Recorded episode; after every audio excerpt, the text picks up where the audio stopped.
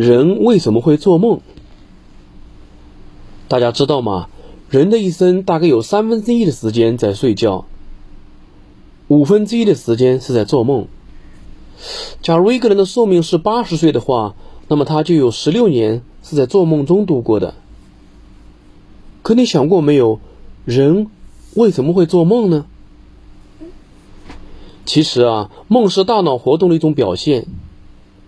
人们在清醒时，大脑能对外界刺激不停的做出反应。到了晚上，人们疲倦了，就会进入睡眠状态。而在睡眠的大部分时间里，脑波、眼球运动等和清醒时的状态是一样的，只是身体的肌肉处于抑制状态。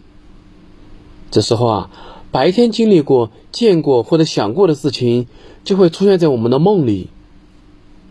俗话说的“日有所思，夜有所梦”，就是这个意思了。